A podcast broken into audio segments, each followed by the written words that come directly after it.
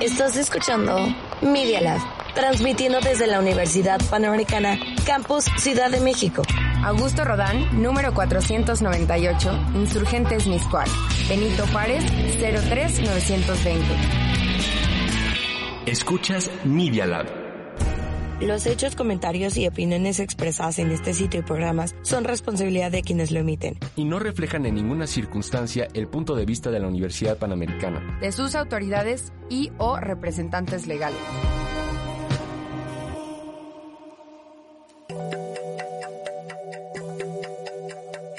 Imagen líquida. El espacio de diálogo que lleva la fotografía a tus oídos. Conducen Oscar Colorado y Ulises Castellanos.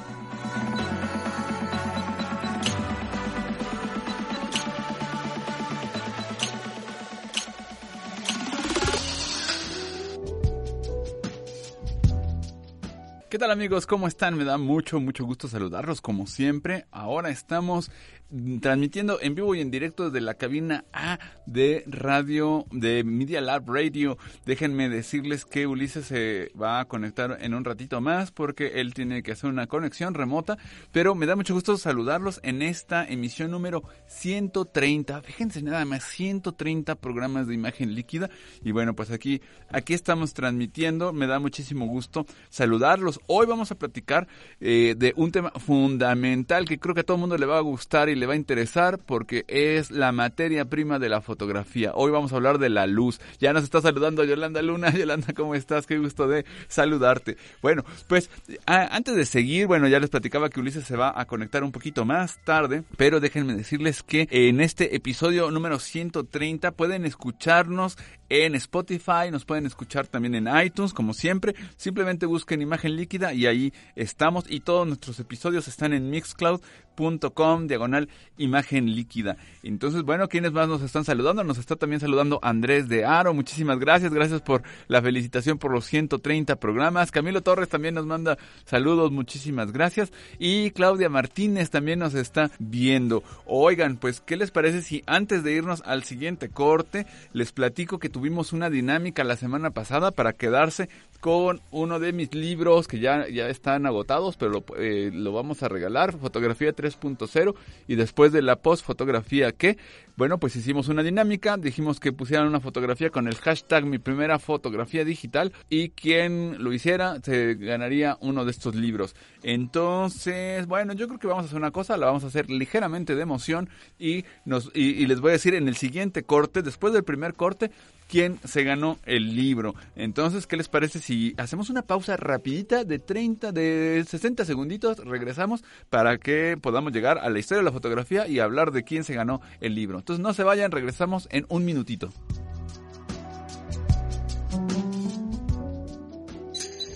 No te vayas. En un momento regresamos a Imagen Líquida. Ni Dia Labs. Experiencias auditivas Y visuales.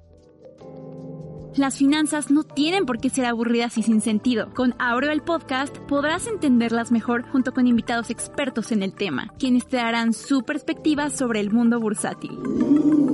No le temas a las finanzas y dale play a Aureo en Spotify y Apple Podcast. Una producción del Consejo de Finanzas de la UP y Media Lab Radio.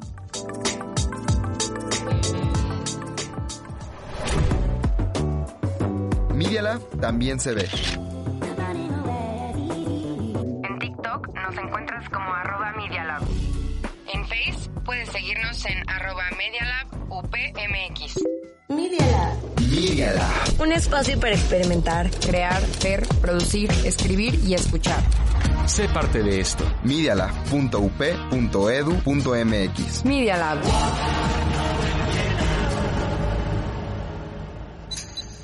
Continuamos en Imagen Líquida. Historia de la fotografía. Bien, pues estamos de regreso y bueno, pues este aquí tengo algunos saludos súper rápidos. Oscar Padilla nos está viendo, qué gusto, mi querido Oscar. Ahí nos estamos viendo en el diplomado de fotografía documental, pero también nos está viendo el, el tío Vic. Muchas gracias por saludarnos también. Maron Pérez Ochoa también nos manda saludos. Muchas gracias, dice excelente programa. Güey, de verdad, muchísimas gracias. Maru, Maru Martínez, María Eugenia Martínez, un saludo muy grande hasta San Luis Potosí. Muchas gracias, querida Maru, por sintonizarnos, por escucharnos y por estarnos viendo aquí por Facebook Live. Adrián García también nos comenta que por fin puedo escuchar el programa en vivo. Saludos desde Zitácuaro. Muchas gracias. Un abrazo grande hasta Zitácuaro, Michoacán. Y desde luego desde Guadalajara nos está viendo nuestro querido Edgar Alejandro Hernández Cárdenas, que también siempre está muy al pendiente del programa. Querido Edgar, muchísimas gracias por vernos. Y pues aquí estamos. Oigan, pues ya no lo hago más de emoción. Aquí tengo el libro que, que hicimos la dinámica la semana pasada y la persona ganadora de este libro es nada más y nada menos que Claudia Martínez. Claudia, te acabas de ganar este libro y, a ver, eh, vamos a hacer lo siguiente. Te quiero pedir un favor. Necesito que me mandes tu dirección a la siguiente dirección de correo electrónico, a mi mail. Mándamelo a oscar.colorado.up.edu.mx oscar.colorado.up.edu.mx Mándame tu dirección física porque si no me equivoco, tú nos estás viendo desde San Miguel de Allende y, ah, y el libro te lo podemos mandar eh, sin problema porque el problema que hemos tenido es cuando los tenemos que enviar por correo, por FedEx, por estas mensajerías. Uno se tuvo que ir una vez a Copenhague y el otro se fue a La Habana y nos salió más caro que este hipotecar el brazo izquierdo. Entonces, pues déjenme decirles que eh, eh, Claudia, te quedas ya con tu libro. Si me mandas tu dirección física, no tendrías que venir a recogerlo, sino que te lo mandamos con muchísimo gusto hasta donde te encuentres. Entonces, bueno, pues ya tenemos esta dinámica que me parece que la estábamos esperando desde la semana pasada. Bueno, pues eh, ahora quiero platicarles rápidamente de historia de la fotografía y uno de los grandes componentes de la fotografía. Iremos platicando a lo largo de nuestros próximos programas de las distintas tecnologías y lo que ha ido haciendo posible que exista la fotografía.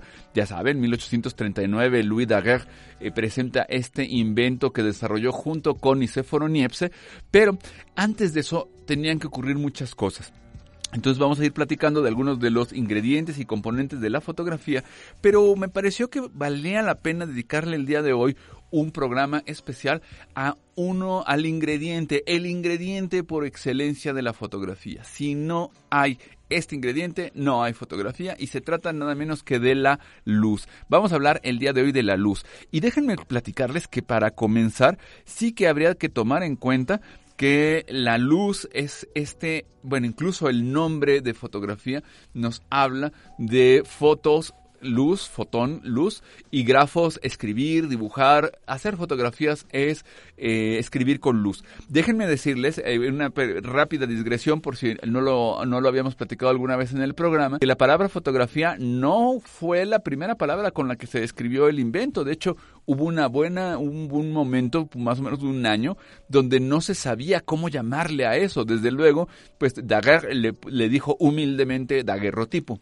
Del mismo modo que en Inglaterra, en las mismas fechas, eh, William Henry Fox Talbot le llamó talbotipo y después le acabó llamando calotipo, de calos en griego belleza o bello, eh, pero al final del día no había manera de decir qué era eso, ¿no? Un talbotipo, un calotipo, un daguerrotipo.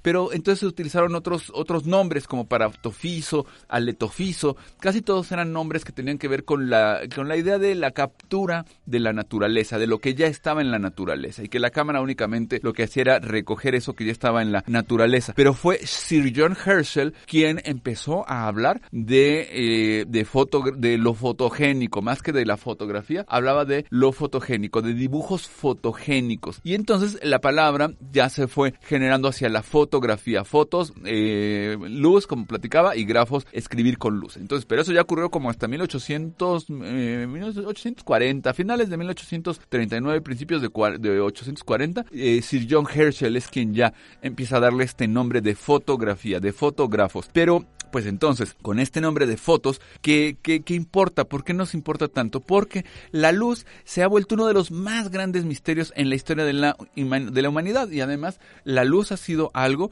que se ha, que ha dado la vuelta a los pensadores, a los filósofos, a los diferentes, eh, a las diferentes personas intrigadas por eso. Entonces la fotografía y, y la luz, ese, ese elemento tan importante, pues se convierte en mito, se convierte en arte, después en fe incluso y en ciencia. Entonces, pues lo mismo filósofos, pintores, científicos, cada uno ha tratado de entender qué es la luz. Y yo quisiera preguntarle a los amigos que nos están escuchando, que nos están viendo, ¿qué es la luz? ¿Qué, qué, ustedes qué creen que es la luz? Y puede ser definición de libro, puede ser definición de casi casi de Wikipedia, pero hay algo que es más importante incluso que la definición, que es esa fascinación que hemos tenido, porque la fuente de luz primigenia, la que nos parece más importante eh, desde los albores de la humanidad, es desde luego el sol. Eh, de manera secundaria, desde luego la luna, de esta luz reflejada, ¿no? Pero se han dado muchos, muchos fenómenos que tienen que ver con la luz que el hombre primitivo verdaderamente pues se sorprendía Obviamente están la luna, el sol, como platicaba, otros cuerpos celestes, las estrellas en general, el fuego mismo, ¿no? Este, este gran avance de la humanidad eh, con el fuego tenía también este otro componente que era la luz. Y desde luego, pues tenemos fenómenos físicos como pueden ser fenómenos de difracción, como en el caso del arco iris o la aurora boreal, que iban pues dando esta idea de lo mágico, ¿no? De lo, de lo religioso incluso. Entonces, pues claro que desde, desde esa época se empieza a tratar de entender qué es la luz. Y déjenme contarles que los propios griegos en la filosofía griega, recuerden que la filosofía hubo un momento en el que lo abarcaba absolutamente todo. El filósofo lo mismo le hacía al científico, al médico, al matemático, a todo, porque se entendía en la Grecia antigua que la filosofía lo era todo. E incluso la fotografía, desde el punto de vista de la filosofía, podríamos decir que entra en la filosofía de la naturaleza, por el tema de la, de la luz, por el tema del tiempo, por el tema de e, etcétera. Por ahí te hablaríamos filosóficamente hablando de la fotografía desde el punto de vista de la, de la filosofía de la naturaleza. Entonces, algunos filósofos griegos empezaron a darle vuelta a la idea. Por ejemplo, Leucipo, fíjense nada más, en el 450 antes de Cristo pensaba que los propios objetos eran los que desprendían luz, ¿no? Que podíamos ver un objeto porque el objeto era el que desprendía la luz, como si fueran pantallas, ¿no? Hoy sí tenemos objetos que desprenden luz, las pantallas que vemos en nuestras computadoras, desde luego. Pero esto en el 450 antes de Cristo ya lo pensaba Leucipo. Luego otra idea súper interesante, eh, que también era como una teoría, una hipótesis, era la de Euclides. En el año 300 antes de Cristo, él pensaba que el ojo era el que emitía los rayos y que alcanzaba los objetos y los hacía visibles. O sea, que nosotros eran los que éramos los que iluminábamos a los objetos. Qué interesante esta otra posibilidad. Y luego pasaron 13 siglos para que el árabe Al-Hassan de Basora, eh, Al-Hassan de Basora también le conocemos en Basra, lo que ahora está en Irak, eh, eh, en el siglo I, de, ya del después de Cristo, él teorizó sobre la luz y él fue el primero que dijo que era una especie de proyectil que se originaba por el sol y que rebotaba en los objetos. Entonces ya no estaba tan perdido el buen Al-Hassan de Basora. Y bueno, pues también hubo ya otros que reflexionaron sobre la luz más adelante, ya en el Renacimiento y después como Leonardo, Leonardo da Vinci era un apasionado de la óptica y de la luz, desde luego. Rembrandt también fueron, fue otro, otro pintor que tuvo un, fue parte de un motor sobre la aproximación científica a la luz, pero realmente quien empieza a proponer de manera más formal el estudiar que cómo, cómo funcionaba la luz era eh, el mismísimo Sir Isaac Newton. Entonces Newton, él, fíjense qué interesante, lo que dijo Newton es que la luz eran partículas. Esa fue su teoría. En 1704 él decía, la luz es, una, es un conjunto de partículas, ¿no? Y entonces, bueno, ya después otros autores como Hugh y Huynes hablaban de pulsos, por ejemplo, ¿no? Pero se fue, fueron eh, avanzando los diferentes tipos de teorías, etcétera. En su libro Optics, eh, Newton sigue teorizando sobre esto, pero ya llegamos como al siglo XIX, y ya bien entrado el siglo XIX, comienzan algunas teorías diferentes y ya para el siglo XX Max Planck es el que empieza a estudiar de manera más seria la luz y Max Planck eh, uno de los grandes, grandes avances en la historia de la humanidad fue la física cuántica. Y Max Planck es el primero que trata de dilucidar qué es la luz. Y fíjense qué interesante, él, el Max Planck fue quien llegó a la idea del fotón. Fue el que habló que los, los fotones eran paquetes de energía, paquetes de energía que interactuaban con lo que impactaban. Entonces, eso resulta que es muy interesante porque estos paquetes de energía pueden lo mismo rebotar en cuerpos opacos o ser absorbidos o incluso convertirse en calor. Por ejemplo, en el caso de, una, de un objeto de color, en objetos mate o muy oscuros, ustedes lo saben, un coche, un coche puesto a, a todo sol a mediodía en verano, pues se calienta. Entonces la luz se convierte también en ese tipo de energía. Pero al final del día, lo que dijo Max Planck y que resultó súper interesante es que la luz realmente es una radiación electromagnética y que esta radiación electromagnética no es nada diferente de la radiación electromagnética con la cual podemos escuchar o ver televisión analógica. La radio, la radio analógica se, se transmite a través de ondas electromagnéticas, de radiación para ser más precisos, electromagnética. Y también los hornos de microondas son esencialmente lo mismo, son paquetes de energía, pero a velocidades y en espectros distintos. Y una de las cosas que resultó muy, muy interesante de Max Planck y una de sus grandes aportaciones es que la, eh, la la luz al mismo tiempo es una partícula, como decía Newton, y al mismo tiempo es una onda y es energía pura. Entonces es una cosa muy extraña porque la luz tiene, tiene es como partícula, tiene masa, etcétera, pero también se comporta como una longitud de onda. Digamos que son como, son como dos ondas entrecruzadas. Y en realidad de este, de este espectro electromagnético, pues hay muchísimos asuntos. Por ejemplo, están los rayos cósmicos, están los rayos gamma, los rayos X, los rayos ultravioleta que no son visibles a nuestros ojos.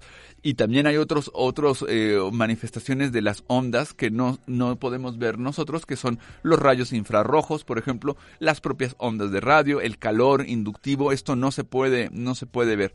Pero sí hay un segmento donde sí podemos ver el, a ese espectro electromagnético y es la luz. Eso es, eso es lo que podemos ver, que en realidad es una cosa pequeñísima. De hecho, de entre los 3.500 y los 7.500 nanómetros, es decir, este, millones de millonésimas de metro, pues es lo que puede ver el ojo humano. Entonces, esto es de una importancia enorme porque la luz tiene una capacidad que me parece que vale la pena recordarla, es que nos permite no solamente ver las cosas, sino también generar esto que conocemos como el claro oscuro. El claroscuro, no hay que olvidar que ya los pintores del Renacimiento, en particular Leonardo da Vinci, ya lo habían detectado y se habían dado cuenta que gracias a la luz y a la dirección de la luz se podían representar objetos tridimensionales objetos con volumen. Entonces, de ahí surge esta idea del claroscuro y bueno, pues no es extraño ver pues todas estas pinturas maravillosas y todas estas esas posibilidades de la representación gráfica, pero fíjense, quiero regresar en la historia de la, de la luz y de la fotografía. Recuerdan, quiero solamente a los amigos que los están viendo que por un segundo se imaginen estos dibujos bidimensionales de las vasijas griegas y de los jeroglíficos egipcios. Eran planos, eran totalmente bidimensionales. Pero cuando llega el Renacimiento, entonces la representación pictórica ya se vuelve tridimensional. Pero eso se vuelve en buena medida a tratar de emular a través de la pintura el efecto óptico, cómo llega la luz, cómo rebota en los objetos y entonces se trata de encontrar con el claro oscuro el cómo hacer estas representaciones tridimensionales a través de la pintura. Desde luego, cuando llega la fotografía, pues se da el claro oscuro perfecto, o sea, ya podemos tener gradaciones perfectas y la imagen nos permite entender que es tridimensional porque la luz ya ahora sí la podemos la podemos ver. Bueno, pues, ¿qué les parece si vamos a nuestro siguiente segmento? Vamos a hablar del libro de la semana y vamos a seguir con el tema de la luz. Entonces, nos vamos a nuestro siguiente segmento.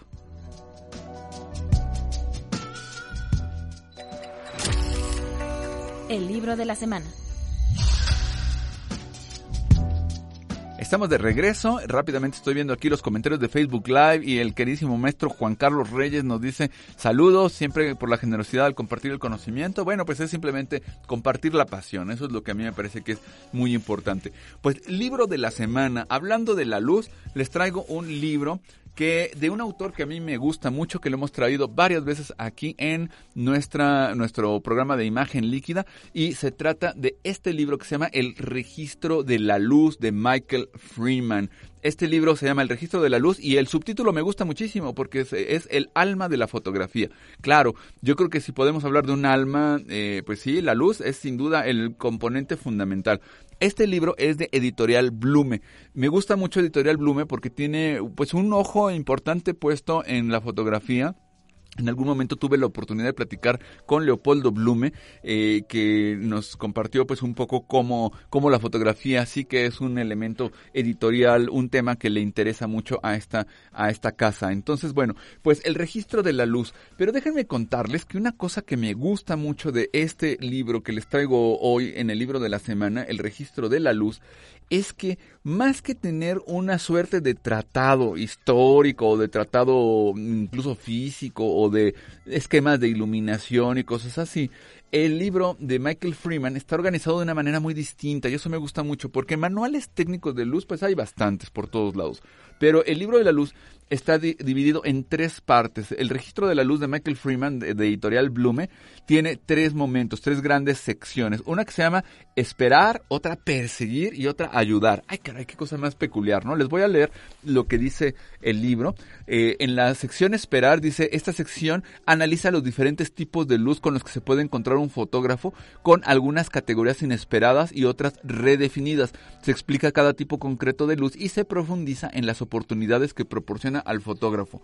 Entonces aquí empieza la cosa interesante porque, por ejemplo, en este contenido, en este apartado de esperar, eh, nos da, por ejemplo, la posición del sol, luz diurna suave, luz gris, luz gris suave, luz dura, luz rasante, luz tropical, luz de nieve, luz reflejos, contraluz. Esto me gusta mucho porque la organización funciona mucho mejor que si fuera nada más un tratado.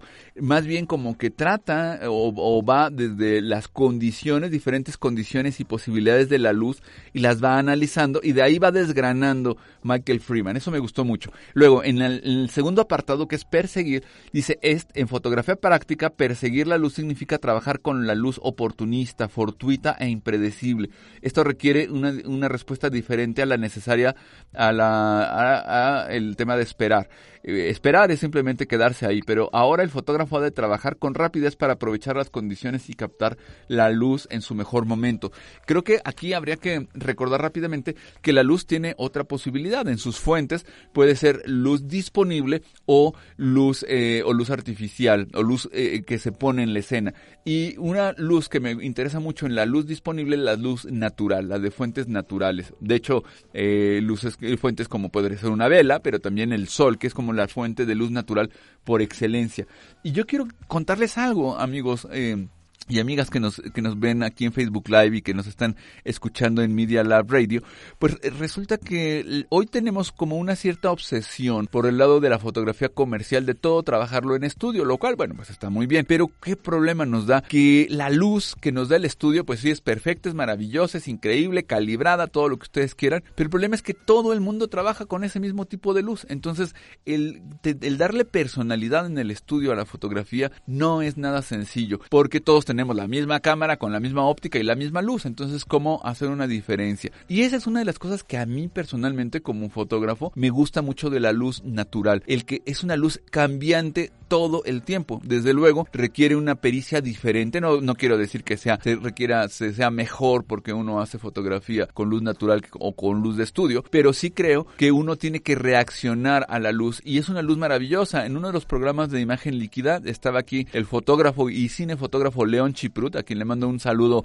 grande, si nos está viendo por ahí el querido León, cuando presentó su libro, su libro más reciente, platicábamos con él y, él, decía lo mismo, ¿no? Que la luz natural era la reina de las luces, la mejor luz posible. Entonces, eso me gusta mucho porque en este segundo apartado del libro, El registro de la luz, el alma de la fotografía de Michael Freeman de Editorial Blume, nos habla de este perseguir la luz. Y aquí habla, por ejemplo, luz de lluvia, luz de tormenta, eh, rayos de luz, luz polvorienta. Qué interesante, me gusta mucho la aproximación de este libro. Y ya en el tercer apartado nos dice ayudar. Ayudar a la luz significa dominar las técnicas profesionales para manipularlas. Aprendemos a modificar, mejorar, reducir y controlar la luz. De modo que es bien interesante que aquí ya nos habla Michael Freeman de luz de relleno, luz desviada, luz envolvente, luz suave, luz filtrada, etcétera. Y entonces el libro, la verdad es que me parece que es una gozada. Se la pasa uno muy bien. Es eh, Michael Freeman, lo he platicado muchas veces aquí en nuestro programa de Imagen Líquida. Yo creo que es uno de mis autores favoritos, no en la parte teórica, no en la parte histórica, en la parte técnica, en la parte ya de meter la mano a la cámara. Me gusta mucho el trabajo de Michael Freeman porque es didáctico, es ágil, los libros son impecables desde los aspectos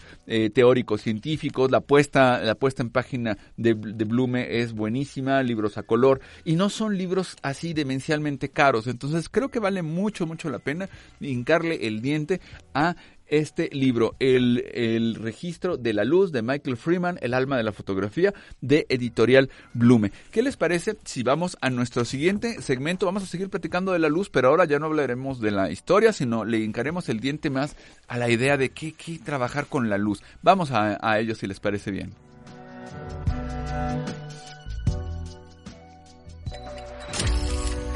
Actualidad fotográfica. Pues continuamos y aquí le mandamos un saludazo al querido maestro José Antonio Carvajal. ¿Cómo estás, máster? También saludos a Carlos Benco, Bencochea Villamizar, que nos está, está recién llegando, pero nos da muchísimo gusto que nos acompañen. Bueno, pues estamos hablando en el programa del día de hoy sobre la luz. Y eso me parece que va a ser muy interesante porque eh, la intención es que podamos repasar estos temas. Yo sé que como dicen en Bulgaria, quienes nos escuchan son unas lagartijas muy peñasqueadas, esto lo dicen por allá en Torreón. Son amigos que ya se la saben de todas, todas. Pero también tenemos de repente eh, amigos que son alumnos de fotografía, que van empezando, etcétera. Entonces yo creo que valdría la pena dar una repasadita así, súper rápida y quizá a vuelo de pájaro sobre las propiedades de la luz que nos van a ayudar mucho a mejorar nuestras fotos en todas las condiciones. Yo la verdad, déjenme decirles que a veces me siento más que como fotógrafo, como un coleccionista de luz. A mí me gusta coleccionar luz. Y van a decir, bueno, eso que, que cómo funciona. Pues muy sencillo, que a mí me gusta mucho siempre estar al pendiente de la luz, de qué condiciones de luz hay. Por ahí, fíjense que uno de los autores que les he platicado que me gustan muchísimo, que no tiene nada que ver con fotografía, que tiene que ver con filosofía, con formas de vida, etcétera, es el monje budista eh, Thich Nhat Hanh, eh, el vietnamita, y él, digo, fue un, ha sido una figura tan importante que el mismísimo Martin Luther King Jr. lo nominó al Premio Nobel de la Paz. Bueno, pues Thich Nhat Hanh habla mucho del mindfulness. Yo creo que muchos amigos que, que estamos, eh, que, con los que compartimos y vemos, se habla del mindfulness. ¿Qué significa el mindfulness? Bueno, pues en Zen es como esta idea del aquí y ahora. Entonces, a mí me parece que es muy interesante en el tema de la percepción de la luz y de coleccionar luz, tener esta capacidad del mindfulness, de estar aquí y ahora. Y a mí una de las cosas que me aterrizan mucho en el aquí y ahora es la luz. Cuando estoy caminando, cuando voy eh, por la calle, por cuando voy en cualquier lugar, trato de estar al pendiente siempre de la luz, es decir, qué tipo de luz hay. Y pues creo que valdría la pena pensar que hay algunas propiedades de la luz que son cuatro, son sencillitas para repasarlas. Yo solamente les quiero recordar que la luz tiene cuatro posibilidades. La número uno es cantidad, la número dos es calidad, la número tres es dirección y la número cuatro es color. Desde luego hay muchísimas otras propiedades, pero no quisiera como complicar demasiado el asunto. Simplemente me gustaría repasar con ustedes y, y, recordar de estas cuatro posibilidades, ¿qué podemos decir? ¿Qué podemos, cómo afectan a la fotografía? Entonces yo creo que la primera, la primera propiedad que es cantidad, yo pienso que vale mucho la pena recordar que puede haber mucha luz o poca luz. Y eso puede parecer un poco tonto, un poco bobo, un poco elemental si me lo permiten, pero es el primer elemento con el que tenemos que enfrentarnos.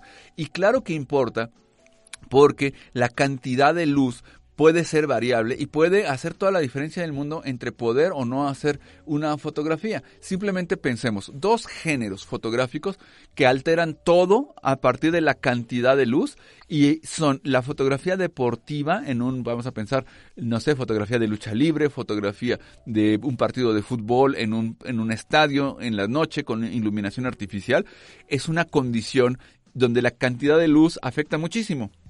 ¿Por qué? Porque tenemos poca luz a veces y queremos congelar el movimiento. ¿Qué ocurre cuando estamos con una, eh, haciendo una cobertura deportiva? Tenemos una luz que es artificial, que para nuestros ojos funciona bastante bien, pero para la cámara no funciona nada bien, no hay suficiente luz y entonces tenemos que compensar esa falta de luz, esa falta en la cantidad de luz con muchas cosas, como que como la óptica, una óptica más luminosa, ¿no? Pensar a lo mejor en un en un telefoto, pero que tenga una apertura máxima de diafragma de 2.8 y entonces ahí ya estamos hablando de un de un telefoto que nos va a costar un buen dinero. También qué otra posibilidad, a lo mejor usar una cámara full frame para poder elevar la sensibilidad ISO y estar trabajando a ISO 6400, 12800 sin pérdida de calidad. Ahí es donde muchas veces nuestros alumnos como que se nos pierden y, no les va muy bien porque quieren hacer eso con una cámara Rebel, con una cámara básica o reflex o mirrorless y pues con un sensor pequeño, evidentemente arriba de ISO 3200 ya la imagen se nos va arruinando. Entonces ahí claro que esta falta de luz, esta falta en la cantidad de luz va a ser una pesadilla.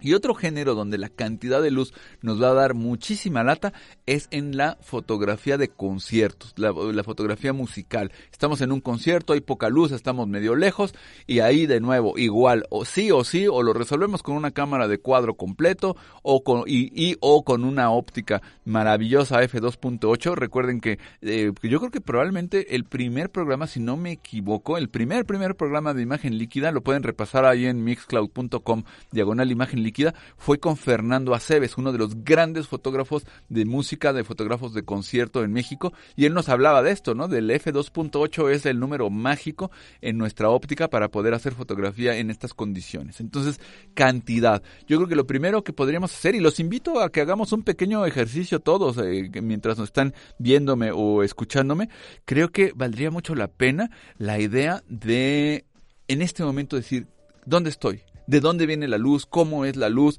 hay poca o mucha luz. Eso sería lo primero que habría que identificar en la escena en la que nos encontremos en este momento.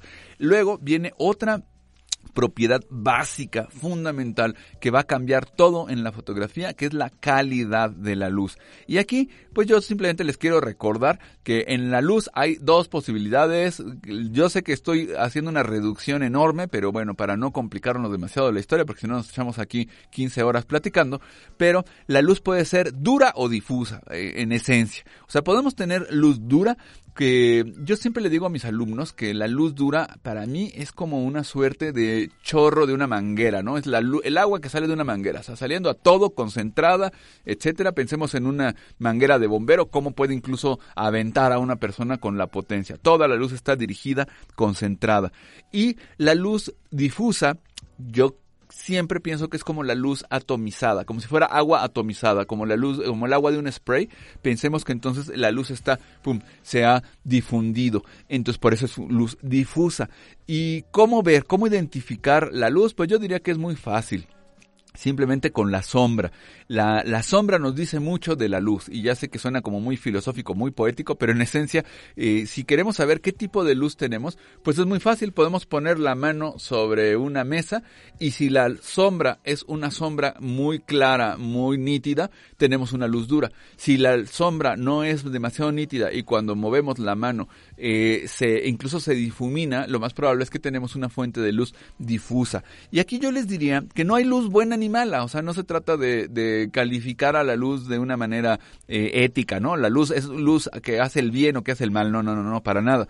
Pero sí habría que pensar que la luz dura y la luz difusa tienen efectos muy distintos. Por ejemplo, recordemos que en la fotografía de moda generalmente vamos a querer amortiguar los defectos de la piel, vamos a querer que la cosa luzca maravillosa, etcétera, y entonces ahí utilizaremos luz difusa y haremos circo, maroma y teatro para utilizar difusores, para utilizar modificadores, cookies, banderas, todo lo que uno pueda y que aspirinas, todos los ingredientes que uno tenga a la mano para generar una luz difusa, una luz maravillosa.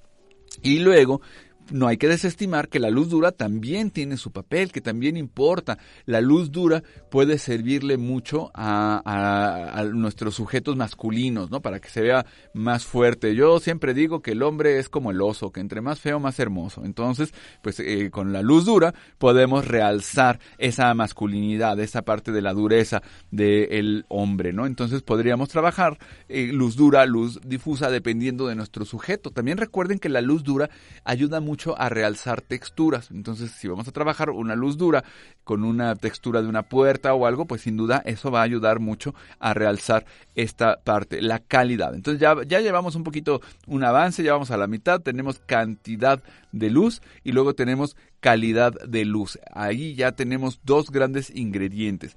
Y el siguiente ingrediente que es fundamental en la luz, a mí me parece que es crucial absolutamente porque es lo que va a hacer una diferencia en la expresión de la luz eh, con todo, que es la dirección.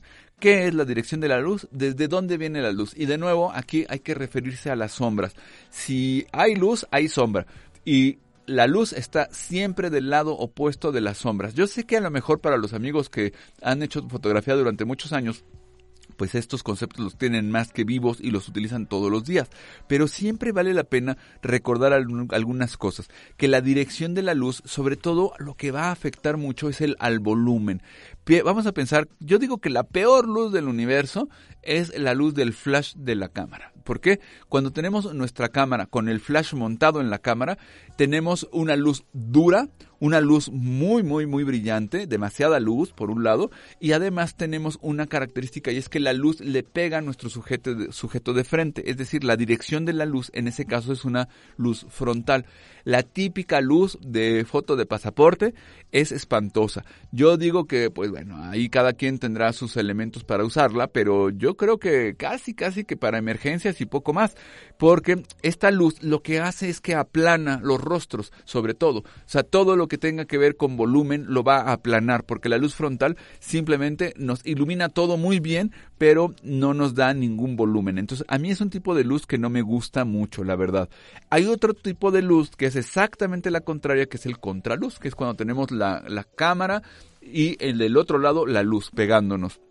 Esto funciona mucho, ya saben, a lo mejor una puesta de sol donde tenemos contraluz y es un tipo de luz que me parece súper interesante, pero que también es difícil de manejar y que tenemos que entender que nos va a generar generalmente siluetas, ¿no? Nos va a permitir tener siluetas y entonces lo que se va a enfatizar no es el volumen, sino la forma, la forma bidimensional. Va, va a ser una fotografía más bidimensional con el contraluz.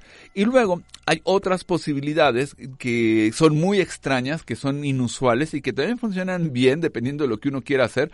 Por ejemplo, la típica luz que es muy inusual es la luz nadir, la luz totalmente de abajo hacia arriba, que se utiliza, ya lo saben, para la película de terror, para asustar al niño en el campamento de la fogata, pues una luz nadir, una luz desde abajo, totalmente hacia arriba, va a hacer que nuestro personaje se vea fantasmagórico, se vea, eh, se vea atemorizante. Luego tenemos la luz contraria, que es la luz cenital, la luz desde arriba. Es una luz que es muy curioso porque es disponible en muchos momentos. Por ejemplo, la luz a mediodía, ¿no? Está uno a medio a mediodía pleno sol, tiene uno luz cenital, totalmente de arriba hacia abajo. Y también es un tipo de luz que en entornos de iluminación que no está muy cuidada, pues es como la más obvia. Tenemos focos en el techo, lámparas en el techo y es una dirección cenital. Y esto nos genera ciertos problemas porque dependiendo de la conformación ósea de una persona puede generar el famosísimo ojo de mapache y entonces el ojo de mapache pues nos quedan los cuencas de los ojos negras y se ve se ve también bastante bastante feo. Entonces, bueno, piensen cómo cada uno de estos ingredientes de la luz, no me estoy complicando más con una luz Rembrandt y otras monerías, luces oblicuas traseras, etcétera, pero creo que vale la pena. Y yo quisiera recordar rápidamente una anécdota de un fotógrafo muy famoso, Arnold Newman. Arnold Newman era un fotógrafo judío al que le toca hacer esta fotografía de un empresario nazi que había sido en la Segunda Guerra Mundial nazi, que había manufacturado armas y una serie de cosas, que después en los juicios de Nuremberg eh, a este a este empresario pues lo exoneran prácticamente. Y claro que Alfred Newman eh, pues montó en cólera termonuclear como buen fotógrafo judío porque decía oye pues qué pasó con este con este tipo al que él lo dieron le dieron este le, lo, lo, lo exoneraron prácticamente no entonces creo que una cosa que es muy interesante es que eventualmente a Arnold Newman le toca hacer fotografías de este, de este personaje que se llamaba Alfred Krupp. Entonces Alfred Krupp eh, pues sale libre y entonces dice, dice el buen Arnold Newman, ay, pues se, enoja y le toca hacerle un, un, juego de retratos, le toca hacer algunas fotografías de retrato a este individuo, Alfred Krupp. Y entonces, bueno, pues van a la fábrica, y ahí lo que hace, lo que hace Arnold Newman es muy sencillo. Él le dice, a ver, señor Crew, pues usted póngase aquí, póngase así serio, toda esta historia. Y ¿qué ocurre? Que acomoda las luces de tal manera que lo que hace es ponerlas de manera que aparezca como un monstruo, como alguien que es monstruoso, que es, que es alguien que es eh, un, el, un, un, el malo de la película, por decirlo de alguna manera. Aquí en Facebook Live les estoy poniendo una búsqueda en Google Images por si quieren ver la fotografía o el juego de fotografías. Curiosamente, además, Arnold Newman las hizo en eh, las hizo en color y en blanco y negro. Entonces, creo que es un caso interesante de cómo se puede utilizar la iluminación para poder eh, realzar un, una intención del fotógrafo. El fotógrafo, la luz la puede usar para dar un mensaje positivo o negativo. Por ahí, de hecho, de una vez voy a aprovechar para mandar saludos y para eh, a ver quién nos está viendo. Nos está viendo David Pérez, siempre saludos desde Pachuca y dice que nos veremos pronto en el Encuentro Nacional de Fototeca. Sí, claro que sí, eso será la gran fiesta de la fotografía en México, maravillosa. Por ahí también Edgar, Edgar de en Guadalajara, Edgar Alejandro Hernández Cárdenas nos dice un tema súper interesante, se pueden hacer horas y horas de programa, un gran ejemplo de iluminaciones es la película de El Faro, la fotografía fue hecha por Jarin Blanchke, sí, de hecho, a mí me parece que el cine tiene una gran, gran ventaja que es esta capacidad en la iluminación de expresarlo todo. Y además, obviamente, la luz en el cine tiene que estar súper bien pensada, súper controlada. Eh, el cinefotógrafo tiene que ser muy preciso y eso me parece que es muy, muy, muy interesante.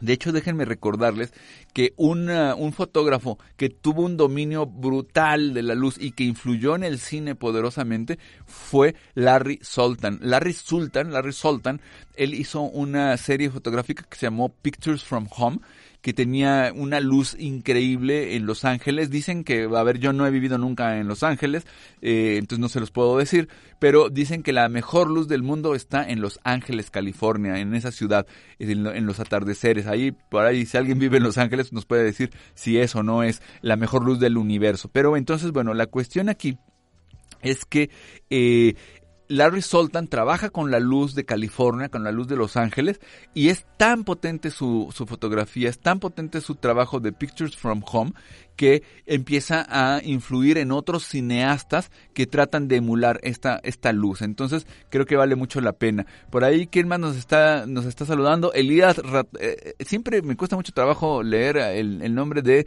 Elías, que es R. Tlalolín, Tlalolín, Tlalolín. Entonces, bueno, Elías, un abrazo fuerte. Eli, Elibet Aguilar también nos está mandando un saludo.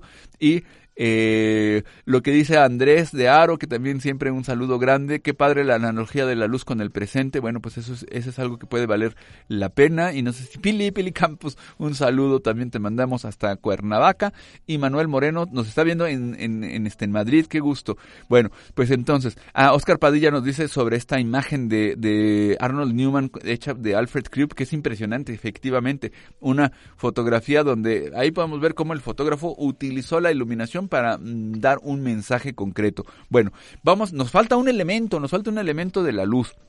Ya hablamos de cantidad, mucha, poca, calidad, luz dura, luz difusa. Ya hablamos de dirección, frontal, lateral, cenital, nadir, etcétera, contraluz. Pero la de los ingredientes que me parecen que también son súper importantes y que ahora mismo está muy, muy, muy, muy de moda utilizarlos, manipularlos, es el color, la luz tiene color. Dependiendo del espectro electromagnético, la luz nos va a dar coloraciones y, las fuentes de la luz pueden tener esa, esa coloración. Entonces, creo que aquí vale mucho la pena pensar en esta idea de la dominante de color piensen en estas fuentes de iluminación, yo creo que la más clásica, la luz del tungsteno, que que era luz, yo le digo amarillo pollo, o sea, un amarillo pero súper intenso, nos genera una dominante de color amarilla. Entonces creo que hay una clave importante, es estar también en, este, en esta colección de la luz, estar al pendiente de esa cualidad que es la el color de la luz. Por eso también esta temperatura, precisamente la que nos dice Carlos Bencochea,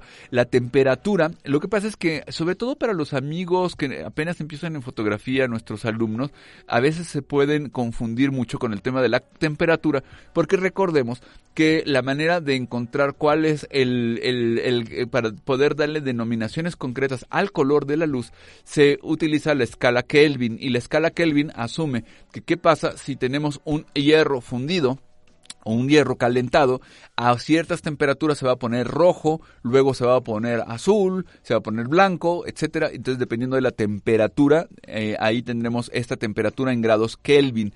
Y aquí lo que resulta muy interesante y muy importante es pensar en dos cosas. Al estar al pendiente del color de la luz, yo creo que habría que recordar esta idea de la, la luz cambia, en la luz natural, la luz del sol, el color de la luz va a cambiar dependiendo de la posición. Entonces recordemos muy brevemente que vamos a tener de un lado la, la luz azul, que la vamos a tener en el amanecer. Recuerden que el espectro electromagnético cambia eh, cuando tiene que pasar por la posición del sol y también por la atmósfera, etcétera, cambia la coloración de la luz y entonces en el amanecer vamos a tender a, a, a los tonos violeta, azules, por eso la hora azul que se da en, antes del amanecer. Yo les confieso que a mí personalmente la hora azul no me gusta mucho. Para empezar porque hay que levantarse temprano y eso ya le violenta a uno la existencia, número uno.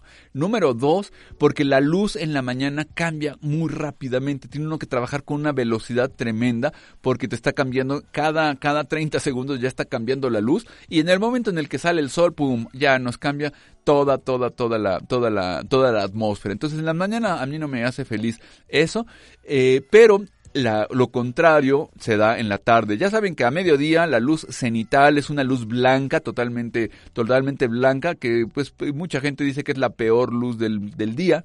Yo personalmente prefiero evitarla todo lo posible y me gusta definitivamente trabajar en la hora dorada. Y ya lo sabemos, la hora dorada no es la hora de Paulina Rubio, es la hora en la que la luz, como tienes eh, el espectro electromagnético, está del otro lado, entonces eh, el espectro electromagnético tiene que atravesar atmósfera, tiene una, una dirección distinta y además es una luz más bien lateral, dependiendo de dónde esté uno, y se da esta luz rasante, estas sombras súper largas, es la mejor luz sin ninguna duda. Y es muy curioso porque muchas veces lo sabemos, la mejor luz para hacer fotografía es la luz rasante de la luz de la hora dorada y ahí estamos queriendo hacer fotos a las 11 de la mañana, entonces hay que tener ojo con esta con esta idea, porque no solamente es el color, también es la dirección de la luz. Entonces, recuerden, tenemos esta luz dorada, esta luz azul maravillosa. Y ya puestos en el estudio, pues no hay que olvidar que tenemos nuestras famosísimas gelatinas, estos filtros de color. Y yo he visto que pues ahora está muy en boga, no se piensen en todos los pósters estos que se hacen de, eh, de series de televisión, series de Netflix, donde de repente tienen una gelatina totalmente magenta y la otra totalmente azul, se hacen muchos juegos interesantes. Si quieren, eh, yo les invito a que le echen un vistazo, de hecho lo voy a poner aquí en mi, rápidamente lo voy a buscar en YouTube, para que si quieren ver algunos ejemplos de esto que hemos eh, comentado en un estudio eh, virtual, en una en software, que pueden ustedes descargarlo y jugar con él. Déjenme, le voy a poner rápidamente Oscar en fotos, la luz, para pasarles el link de una pequeña lección que hice sobre el tema, que además está ilustrada, les va a gustar, entonces lo vamos a, lo voy a compartir por aquí y déjenme copiarlo. Entonces ahí hablo también mucho sobre el tema del color de la luz, la temperatura de, eh, de, de, la luz. Entonces creo que vale la pena, échenle un vistazo, les va a gustar esto porque hablo más a fondo de esto que he estado comentando el día de hoy, pero sobre todo porque pueden, pueden verlo. Bueno, pues prácticamente ya se nos acabó el tiempo, el querido Ulises no se pudo conectar porque me dicen que tiene mucho de planchar y como ahora lava ajeno, pues ya se le está acumulando. Bueno, no sabemos, la verdad es que sí tenía un compromiso el buen Ulises y ya no supimos que pudo, que si, iba a poder llegar o no, pero bueno, ya está. Bueno, pues mis amigos, nada más quiero ver rápidamente si hay algún otro saludo a mandar. Pues no, eh, yo les quiero agradecer mucho el favor de su atención, la paciencia que nos han tenido en estos programas. Pues muchísimas gracias. Programa número 130 de Imagen Líquida. Ya con esto nos despedimos. Les quiero mandar un saludo a todos y simplemente recordarles que les hemos llevado la fotografía del mundo y el mundo de la fotografía. Hasta la próxima semana. Cuídense mucho y un abrazo muy grande a mi querido Ojalá que ya sigas mejor de tu patita. Nos vemos, cuídense mucho. Abrazos a todos. Pili, un saludo también. Así presentamos Imagen Líquida. Los esperamos la próxima semana, aquí, en Radio UP. Transmite tu vida.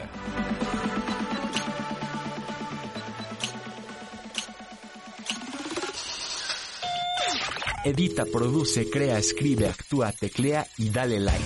Media Lab, el laboratorio de medios que te conecta al mundo. medialab.up.edu.mx